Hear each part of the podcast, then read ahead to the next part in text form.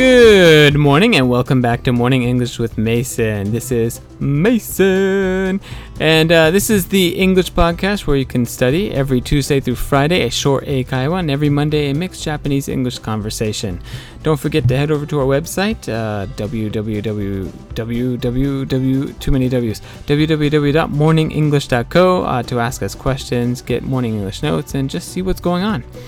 So, uh, today, get ready, grab a cup of coffee, because today we're going to talk about old news back from July. The cult leader executed. All right, let's jump right into the story. Seven members of a doomsday cult, Aum Shinrikyo, have been executed. The doomsday cult carried out a deadly chemical attack, killing 13 people and injuring thousands back in 1995. The execution, by hanging, was held at a Tokyo detention house on Friday morning, July 6th. Their execution had been postponed until all those convicted had completed their final appeals, which finished January. Another six members of the cult are still on death row. All right, welcome back. Ah, yes, this good old story. That's a difficult one, but it's so widely known in the world that uh, I think I think you should be able to get the idea. So, as always, let's go over the gist. Make sure you understand the idea, the essence, the what they're trying to say before you go into the details of the words. Okay. So, what are they saying? Just like in the news, there is a doomsday cult or a cult that did a very bad thing back in 1995 uh, by having a chemical attack. I think it was sarin gas in the trains of Tokyo, and they killed some people, and they've been in prison ever since. Uh, they've been in prison waiting to die. And uh, that day came. They were killed by the Japanese government on Friday, July 6th. So that's basically all it's saying. All right, so let's go into the details. There's lots of big words in this one, so we have to go through it really quick. Um, so excuse me for going or speaking quickly. First word Doomsday. So, what's Doomsday? They mentioned Doomsday Cult. Doomsday is the end of the world, Doomsday, the world ending uh, the world blowing up, the world and everybody on it just dying. A doomsday cult are the people who believe that the world is going to blow up or die and everyone will just have a horrible existence. Execution, next word, execution. When the government kills somebody, or when someone of law, or and publicly, publicly is very important. They publicly and announce it that they're killing this person. Um, and usually this is okay because it's the government. It's not one person just randomly killing another person like he did. Uh, hanging. Hanging is the way that they killed him. They execute they executed him by hanging. So hanging is when you take a rope, tie it around someone's neck, tie that rope really high up, and make sure they can't touch the ground, and then they'll die. Uh, it's usually by, you know, not being able to breathe, or maybe their neck breaks, something like that. Not, not so good. I'll talk about this later. All right, moving on to the next word: postponed postponed. Uh, they mentioned in this their execution had been postponed until all the all those convicted had completed their final appeal. So we'll go over appeals later, but postponed to delay or to make a later date. So they definitely postponed this. Um, they definitely delayed this. It's been over 20 years since they originally uh, did the crime, and now they're paying for it appeals. So they are appealing that conviction. So after the court decides that you did something bad, like kill a guy, and they decide the punishment for you is to kill you, uh, you can appeal that decision. You can say, no, that was a bad decision. You guys messed up. I want a second opinion. It's like the doctor. It's like you go to the doctor and they say, you know what you need? You need to get a surgery. You need to go and get your heart replaced. We need a new heart for you. And you're like, really? All of a sudden, I need a new heart? Yeah, I think I'm gonna go get a second opinion. And you go get the second opinion, like, really, you need a new heart right away. You probably should believe it. Um, that's what happened here. They did an appeal. The appeal didn't really work out. They said, yeah, no, you should probably die. And then they died. Last one. Last word. Death row. Death row. Death row is kind of a. I like the word. I don't know why. I like it. It's just interesting. So, death row. Uh, when you're waiting to die by execution, um, the waits can be kind of long, as we can see 20 years. So, uh, those people are all on death row. There are six people still waiting to be executed. That means they're waiting on death row. All right, so moving on to my personal opinion about this. Coming from America, to be honest, I was not surprised. Um, this thing, this kind of thing happens. We have the death penalty in America, not my state of California, but it's done differently by states. Um, but the people on death row, they usually wait a long time. Some of them will wait so long that they die before they can, you know, die of natural causes. Like they get old and die before they get executed by the state. Uh, so, I don't know. Not a big surprise. The thing that surprised me, though, was uh, the choice of execution. They hung the guys. That's so weird. A hanging? Really? That's like over a hundred years old? I don't know. I feel like no one does hangings anymore. It's so old, it almost feels like cruel or just so uncivilized, um, especially from, you know, like an American point of view. Uh, we used to do hangings a long time ago. Um, not that cool anymore. And then they went to the electric chair, which is just, you know, you sit in a chair, they tie you down, and then they electrocute your brain. It doesn't always work, and it hurts. You know, you hear the people screaming, and they're like, oh, is he dead? Oh, no, he's not dead. We gotta do it again. I was like, ah, man, really? You gotta do it again? That's just, it feels bad for the people who have to hit the button or flip the switch, turn on the electricity. It just feels bad. Um, and then now, our popular way of killing people that are on death row is lethal injection. So, lethal means to kill, injection means like a shot.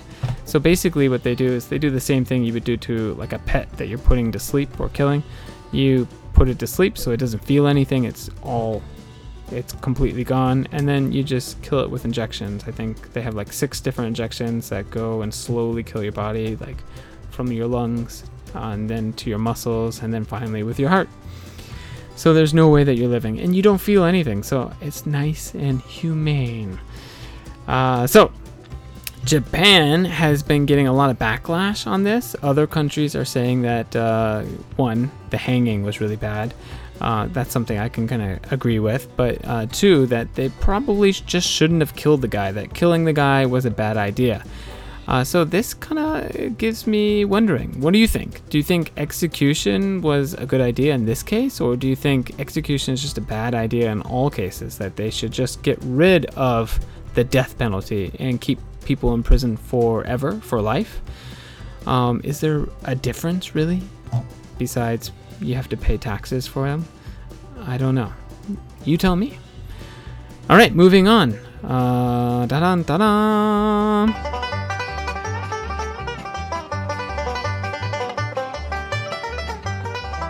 Today's morning English phrase. So, uh, if you're new here, we do have this thing at the office, not the podcast, the office. It's a book called Native ga yoku tsukau eikaiwa hyogen ranking, and we go over this every morning. I happen to be a native English speaker. I used to also work at the eikaiwa, so I give my opinions, I tell them how to say it, and I give you the best here. Today, it's kind of a difficult word, but it's easy. Let's let me go. Today's morning English phrase I don't care. All right. Uh, maybe you know what I mean by it's it's easy, but it's also difficult. So, for example, and there's going to be lots of examples, so hold on there. For example, let's say that you're talking about going to the dentist in your neighborhood. This is actual true story. Um, you ask me if uh, if I've been to the new place around the corner and I say, yeah, the dentist is really convenient. It's right next to the station. It's really cheap. Um, I like the guy, except that man, does he hurt. He just does not care what his patients feel. Like I tell him, hey, can it hurts too much? He doesn't care. He just keeps doing it. I always leave with really bloody gums and just like taste of blood in my throat. Uh, definitely don't bring your kids there. All right. He doesn't care about the patient's feelings. That was where he doesn't care about the patient's feelings. That was a difficult example. Let's move on to uh, example number two. let's say that my wife is asking me lots of questions about shopping. And if you know me, you know that I am not a big fan of shopping. Some people might say that I hate shopping.